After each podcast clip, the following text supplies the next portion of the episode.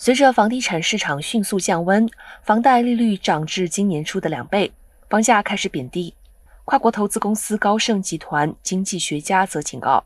美国房地产市场可能已经陷入十多年来的首次衰退，房价增长预计在二零二三年完全停滞。投资者应为经济衰退做好准备。总的来说，高盛预计今年新屋销售下降百分之二十二，中国屋售价下降百分之十七，住房 GDP 下降百分之八点九，预计二零二三年将进一步下降，其中明年住房 GDP 将再下降百分之九点二。